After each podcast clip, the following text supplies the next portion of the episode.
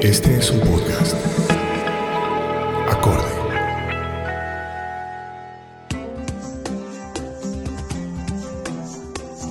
Bienvenidos a Charlas con AISO. Mi nombre es Julio Andrés Rosso Grisales y hoy tengo el gusto de hablar con ustedes sobre un tema apasionante, equidad de género y emprendimiento y desarrollo empresarial sostenible. Y para hacerlo invité a una persona espectacular, una persona que ha liderado este tema aquí en Colombia, Mía Perdomo, directora y fundadora de Aequales. Empecemos entonces. El día de hoy vamos a hablar sobre un tema que me gusta mucho, pero del cual no sé mucho.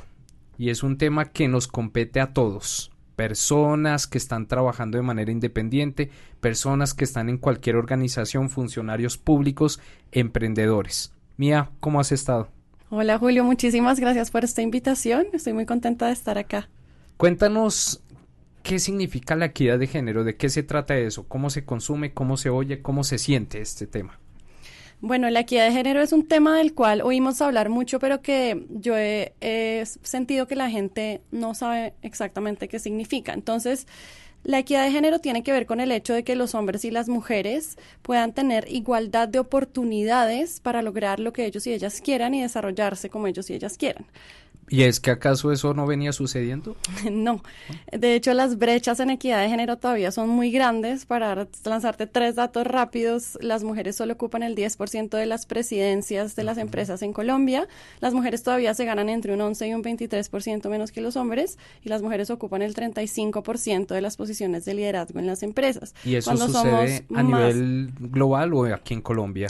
A nivel global las brechas son más altas y a veces más bajitas. En Europa y en Estados Unidos las brechas son inferiores, pero en el resto del mundo las brechas son iguales o más preocupantes.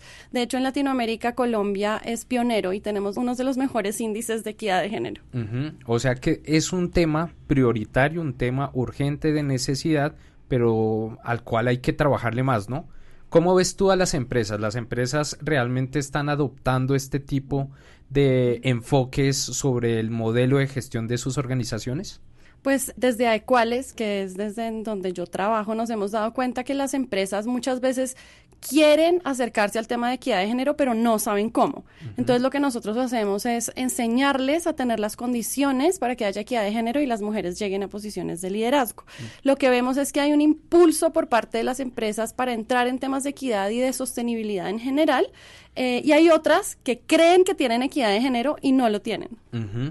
¿Y cómo hacer para llegarle a una persona que está en una empresa, gerenciando una empresa, donde no hay una equidad de género, no hay una justicia en la ocupación de los puestos entre hombres y mujeres? ¿Cómo hacer para convencerlo, para demostrarle que es necesario apostarle a la equidad de género? Es una muy buena pregunta y el argumento de Adecuales siempre es que más allá de que sea justo y de que sean derechos de las mujeres, es rentable para las empresas. Entonces, otro dato, las empresas que tienen mujeres en posiciones de liderazgo son hasta un 26% más rentables que las que no tienen mujeres en posiciones de liderazgo. ¿Cómo, cómo es eso? ¿Por qué? Bueno, se han hecho distintas investigaciones desde Catalyst, McKinsey y el Instituto de Economía Peterson que dicen que apenas las empresas tienen un 30% de mujeres en sus posiciones de liderazgo en adelante, empiezan a aumentar los márgenes de rentabilidad desde un 15% en adelante. ¿Por qué? Porque cuando tú tienes que resolver un problema, que puede ser un problema financiero, de mercadeo, de negocio, y tienes solo una perspectiva del mundo, todos son hombres blancos heterosexuales, que es lo que suele pasar en las juntas directivas y en las Ajá. vicepresidencias, solo tienes una manera de resolver el problema, mientras que si tienes diferentes perspectivas de vida, tienes distintas maneras de resolver el problema. Y ahí es donde está el quid de la innovación de la equidad de género. Por eso es que la equidad de género trae innovación a las empresas. Uh -huh. ¿Qué le trae una mujer a una organización, ya sea pequeña como un emprendimiento, ya sea mediana como una pyme o ya sea grande como una gran empresa? ¿Qué le aporta una mujer a diferencia de lo que le puede aportar un hombre? Uh -huh. En general, la diversidad aporta una solución a los problemas distinta. Eso quiere decir que nos va a ayudar a poder ir más allá en los problemas que nos trae la actualidad y que nos trae el futuro. Por otro lado, a partir de la manera como las mujeres se han configurado culturalmente, las mujeres tienden a cuidar los recursos de otra manera. Entonces, por ejemplo, las empresas que tienen mujeres en posiciones de liderazgo tienen menores índices de corrupción y tienen menores posibilidades de que el precio de la acción en la bolsa se vea desvalorizado cuando hay una crisis.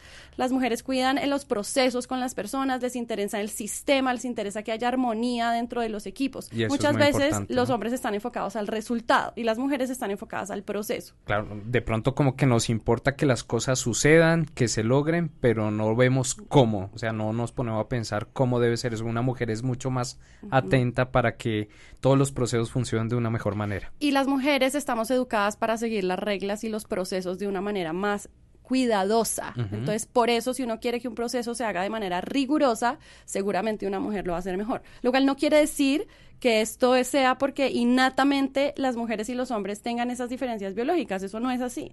Es porque culturalmente desde chiquitos nos han enseñado que las mujeres siguen las reglas y los hombres tienen más flexibilidad, tienen más margen de flexibilidad con las reglas. Demasiado claro.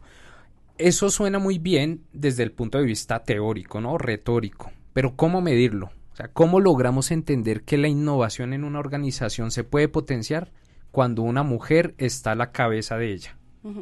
Pues de hecho hay índices de innovación a nivel mundial que tú debes conocer y lo que lo que se ha demostrado es que cuando hay mujeres en posiciones de liderazgo, los índices de innovación en las empresas empiezan a aumentar. ¿Qué quiere decir eso? Por ejemplo, salen más patentes o hay, nuevo, hay más proyectos nuevos, hay nuevas maneras de hacer las cosas, hay distintas maneras de medir la innovación y cuando hay mujeres en los equipos se disparan los índices de innovación dentro de las empresas. Tú en lo particular en tu empresa estás trabajando una herramienta muy innovadora a mí me llama la atención, pero también desconozco en, eh, profundidad eh, los detalles sobre la misma. Cuéntanos un poco sobre ese ranking que estás gestionando y cómo ha sido útil y va a seguir siendo útil para las organizaciones al cual creó el primer ranking de equidad de género en las organizaciones. En Perú y en Colombia medimos empresas públicas y privadas en sus condiciones de equidad de género. Eh, como dices tú, es la única medición de su tipo y además ahorita nos fuimos un paso más allá y creamos una plataforma que logra que todas las personas introduzcan sus datos y luego tengan resultados casi que de manera inmediata.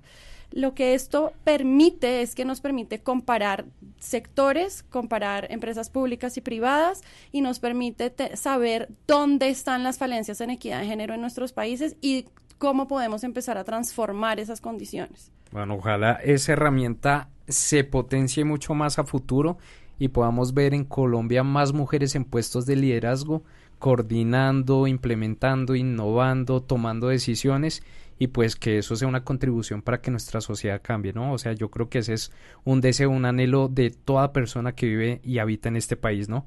Eh, Mía, que tú eres una emprendedora, ¿no? ¿Cuánto tiempo llevas con tu empresa? Tres años. Tres años. ¿Qué le puedes decir a las mujeres? a las mujeres emprendedoras. Yo trabajo con emprendedores y veo un poco de inequidad con relación a eh, las personas que se atreven a emprender. Son más los hombres que las mujeres. ¿Por qué pasa eso y qué le dirías tú a las mujeres que nos están escuchando eh, para que se atrevan a, emprender? Esta pregunta me gusta mucho porque muy pocas veces se me pregunta acerca de mí misma como emprendedora. Eh, de hecho, hay muchísimos más hombres que emprenden que mujeres. La estadística es ridícula, es como uno de cada cinco es mujer. Em, hay muchas variables ahí. Las mujeres somos más aversas al riesgo, entonces el emprendimiento es un riesgo. Hay muchísima incertidumbre y muchísima inestabilidad y a las mujeres se nos ha educado para estar al cuidado de los otros y tú no puedes cuidar a los otros dentro de la incertidumbre. Entonces, por eso muchas veces no nos atrevemos. Otra cosa, y esto comprobadísimo está en Silicon Valley, que acabo de, venir de allá, a las mujeres no se les eh, entrega dinero de la misma manera que a los hombres. Cuando una mujer va a un banco o va a un inversionista, es más difícil que le den plata para su emprendimiento que un hombre, porque no se confía en su capacidad de manejar las finanzas y de llegar al éxito financiero con una empresa. No se confía en su capacidad de liderazgo, no se confía en su capacidad de manejar una crisis, de tomar decisiones difíciles.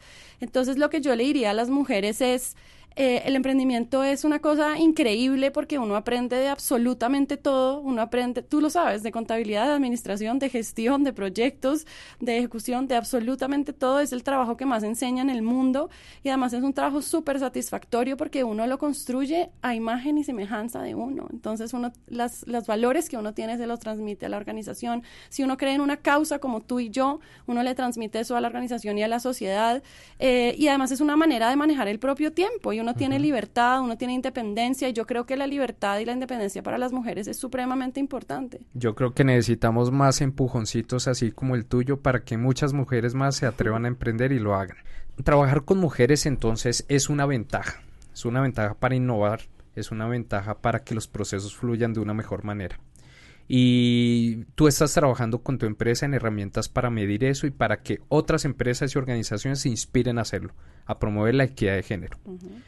Cuando se genera una circunstancia, un estado donde haya equidad de género, por decir algo, hayan 50% de mujeres trabajando en, en posiciones de toma de decisión, de liderazgo, 50% hombres, ¿cómo conciliar los temas de los egos, esa interacción entre hombres y mujeres? De pronto tengo amigos que trabajan y su jefe es una mujer y ellos de pronto no, no saben cómo lidiar con eso. ¿Cómo hacer y, y llevar esas situaciones a un escenario óptimo, mía? Es una pregunta importante porque los hombres no están acostumbrados a tener mujeres jefas y para muchos hombres es difícil aceptar la autoridad de una mujer. Y esto se debe a que históricamente los hombres han mandado sobre los hombres y los hombres reconocen el poder, la autoridad y la jerarquía en otros hombres. Entonces, ¿qué hace Adecuales al respecto? Nosotros trabajamos con los hombres un tema que se llama masculinidades alternativas. Suena raro, pero la, lo que significa es que los hombres entiendan que la masculinidad no se construye a partir de del territorio, de la violencia, de la autoridad, sino se construye a partir de lo que cada hombre considera que es su masculinidad. Cuando nosotros bajamos la masculinidad de ahí, entonces el hombre ya no siente que su masculinidad se vea amenazada porque una mujer le da una orden. Porque si históricamente la mujer es tu inferior y ella te da una orden, tu masculinidad se ve amenazada. O sea, hay que educar más a los hombres para que entiendan. Cómo y de hecho, la equidad de género se va a lograr es así. Podemos empoderar a todas las mujeres del mundo, pero si los hombres no aceptan que tienen que ceder privilegios, nunca vamos a llegar a la equidad. Y al respecto, ¿cómo ves tú al hombre colombiano? Muy resistente. Eh, afortunadamente conozco muchos hombres como tú y tengo muchos amigos que les encanta este tema, que piensan distinto, que consideran que las mujeres son pares, pero, pero cuando vamos a las empresas y nos enfrentamos con los señores que llevan sentados en juntas directivas y en posiciones de liderazgo mucho tiempo, hay mucha resistencia. O sea, esto es cuestión también de un relevo generacional en las empresas. Totalmente. totalmente. Yo estoy segura que en 30 años el panorama va a ser muy distinto, pero hoy en día, ¿quiénes lideran las organizaciones en Colombia? Hombres blancos, heterosexuales, mayores de 50 años. Y ese es un perfil muy difícil de manejar y ese es el perfil que maneja de cuáles. Pero claro, bueno. Claro que sí. Bueno, entonces en una empresa, una empresa, digamos una empresa mediana, 50 personas, 100 personas, donde hay equidad de género, ¿cómo lograr gestionar una cultura organizacional, cómo la equidad de género contribuye a fortalecer la, la, gestión y la cultura organizacional de esta empresa. La diversidad en general aporta cosas súper lindas a la cultura organizacional porque la diversidad no solo está en equidad de género, sino en la diversidad de género, de raza, de etnia, eh, de, culturas. Y lo que esto permite es que todas las personas puedan desarrollarse de la manera en que ellos y ellas quieren y de esa manera pues son más, están más contentos y son más productivos. Y además cuando tú sientes libertad, tú puedes aportar y donde hay más innovación, hay más rentabilidad, entonces si tú te sientes en esa libertad, tienes mejores posibilidades de aportar desde un lugar distinto y no ceñirte bajo un marco rígido que no te permite innovar para la empresa y para ti mismo. Claro, y trabajar con mujeres ha sido mi experiencia también muy favorable. Eh, pues lo que yo he visto en mi experiencia es que es mucho más fácil comunicar, ser entendido, ser escuchado ser eh, tenido en cuenta con relación a las opiniones que uno tenga, ¿no? Entonces es una ventaja que yo en mi práctica la he experimentado y pues la recomiendo eh, totalmente, ¿no? ¿Y se te ocurre por qué pasa eso? Em, de pronto porque yo como hombre tengo una sensibilidad eh, un tanto diferente a la del clásico hombre machista que no le gusta tener un parámetro, no le gusta tener a alguien que le que le diga qué hacer o qué no hacer, ¿no? Eh, eso lo digo desde un punto de vista muy personal. Eh, pero si hay alguna estrategia, alguna herramienta, alguna metodología que nos pueda, a los hombres que nos están escuchando en este momento, eh, apreciar este consejo, bienvenido. ¿Qué, qué nos podrías decir al respecto? Pues esto también tiene que ver con la crianza, Julio, porque cuando los niños están chiquitos, a los niños no se les permite llorar, no se les permite expresar sus sentimientos y no se les permite entender y desarrollar la empatía. Y con la empatía es que tú percibes las emociones de los otros, las interpretas y actúas en consecuencia.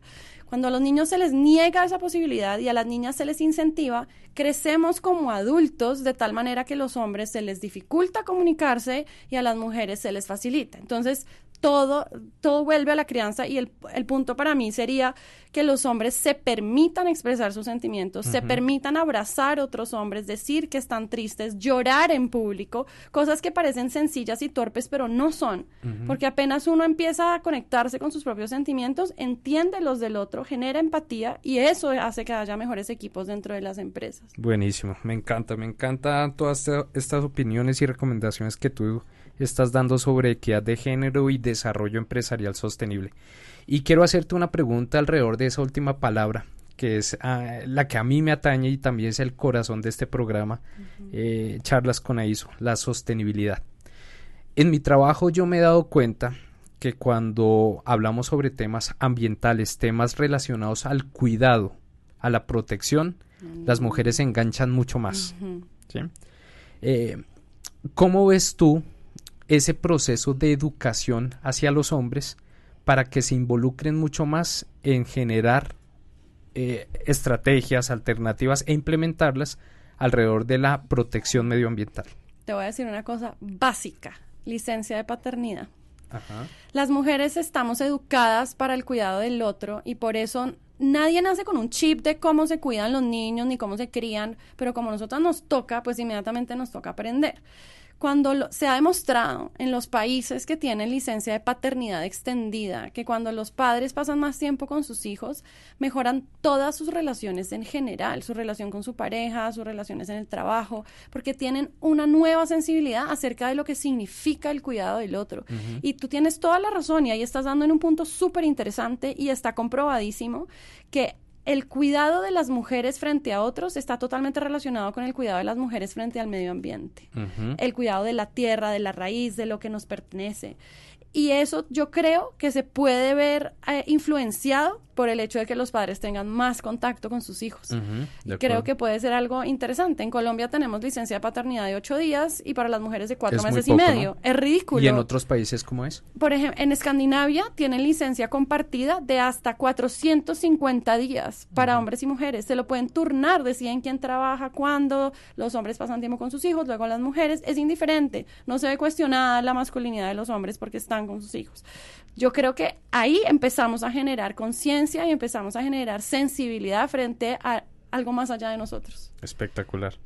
Bueno, Mía, algo que nos quieras compartir de cierre, algo que quieras decirle a los emprendedores, a la audiencia de charlas con AISO, alguna recomendación para acabar con tantos mitos, con tantos prejuicios mm. alrededor de la relación hombre y mujer eh, cómo promovemos más este tema de equidad de género, Mía. ¿Qué nos dices?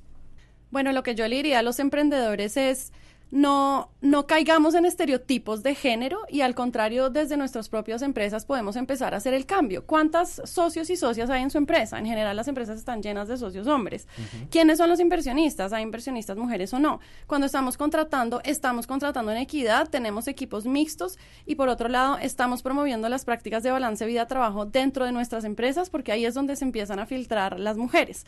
La equidad de género no es un tema de mujeres. Yo estoy acostumbrada a que, ay, hay un tema de equidad de género, llamen a mía, llamen a las feministas. No, la equidad de género es la responsabilidad de todos, hombres y mujeres. Y si nosotros queremos desarrollarnos de una manera más igualitaria y más libre, tenemos que ponernos la camiseta a todos, hombres y mujeres. Así es. Tú eres una inspiración entonces para muchas mujeres emprendedoras. Eh, en ti van a encontrar una mentora con toda seguridad. ¿Dónde te podemos contactar? ¿Dónde te pueden contactar para consultar más sobre emprendimiento y equidad de género? Primero quisiera invitarlos a seguirnos en redes. Estamos en Facebook, Aequales, Twitter, arroba Aequales LA. Posteamos contenido todos los días sobre liderazgo femenino y equidad de género. Y mi correo personal de organizacional es maria.perdomo. Hasta aquí este episodio de Charlas con AISO. Recuerden que este es un espacio para seguirnos motivando sobre el emprendimiento sostenible, la innovación y la sostenibilidad.